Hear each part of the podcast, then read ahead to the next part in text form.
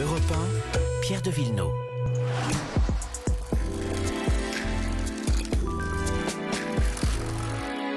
Vous avez l'habitude de prendre votre vélo tous les dimanches matins avec Jean-Jacques Herry. Bonjour Jean-Jacques. Bonjour Pierre.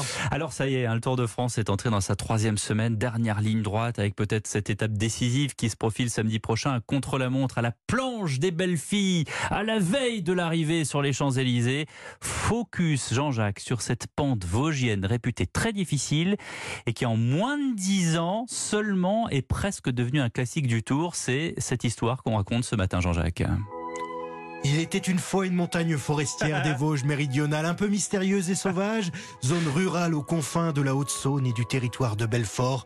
1148 mètres à gravir pour parvenir jusqu'au sommet, au départ uniquement accessible par des chemins de randonnée abrupts, raconte Michel Galmiche, le maire de Plancher-les-Mines, situé juste en bas de la pente. Je me souviens que dans les années 50, hein, ça remonte à loin, ce site était inaccessible avec des véhicules. On accédait à la plongée Bellefille à pied par des chemins de randonnée. On y allait euh, plus particulièrement pour aller cueillir des myrtilles, puis on, on revenait par ces sentiers euh, pédestres avec euh, un saut de myrtilles. Euh, J'étais loin d'imaginer qu'un jour on aurait une telle notoriété en accueillant justement des épreuves cyclistes. Bon, Jean-Jacques, comment est-ce qu'on on passe du saut de myrtille au poids rouge du meilleur et, et- et à la foule sur, sur les pentes de la planche Bah, tout ça est arrivé en fait parce que euh, l'industrie locale, la métallurgie notamment, bah, s'est effondrée. Mhm. La région a donc cherché autre chose. Elle s'est tournée vers le tourisme et en 1975, il y a une petite station de ski qui a ouvert ses portes euh, juste en haut. Alors pour y accéder, évidemment, il a fallu construire une route 7 km avec des pentes terrifiantes. Entre 8 et 24% quand même. Carré. Alors c'est comme ça que les vélos commencent à s'y montrer le dimanche matin et de fil en aiguille, la notoriété de la planche, elle grandit et le Tour de France, il fait étape pour la première fois en 2012 et depuis il s'y plaît puisqu'il revient cette année pour la cinquième fois. La victoire pour Fabio Aru, le champion d'Italie. Magnifique. Ah, ça c'est Fabien Arroux, c'était en, en 2017, hein, la victoire de l'Italien. Oui, exactement. Et lui aussi, il avait galéré sur la planche, exactement comme Jonathan, un triathlète amateur qui connaît très bien le coin. hein. Il s'y entraîne euh, régulièrement. Il est très fier de voir sa région accueillir une nouvelle fois les coureurs cette année. Et comme d'habitude, ben, il leur promet l'enfer. C'est vraiment continu, homogène, régulier. Il n'y a vraiment pas de moment de reprise où tu peux vraiment euh, te refaire la cerise. Je t'avouerais que, que je déteste la faire tellement c'est c'est dur, tellement c'est pentu.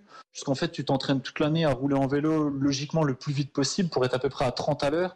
Et en fait, à la planche des belles filles, tu roules à 7, 8 à l'heure. Franchement, je connais pas beaucoup de personnes qui prennent du plaisir dans cette montée. Mais par contre, quand tu es en haut, tu as un vrai sentiment de fierté parce que tu te dis tu, tu, tu l'as fait.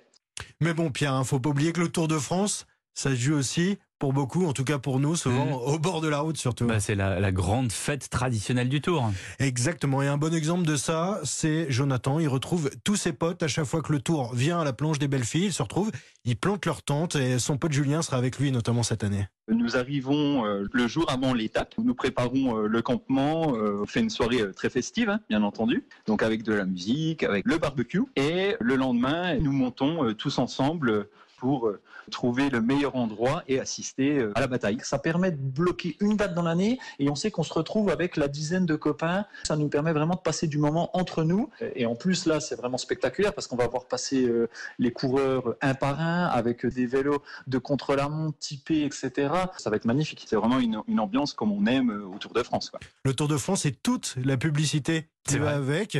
Parce que euh, en discutant avec le maire de Plancher-les-Mines, il m'expliquait que lorsqu'il fait beau l'été, c'est plus d'une centaine de cyclistes qui viennent aussi tenter de participer euh, à la nouvelle légende de la planche des belles filles. Et, oui, et avec tous les accents, hein, on l'a entendu avec justement euh, Jonathan et, et son copain. Merci beaucoup Jean-Jacques. Merci beaucoup à vous.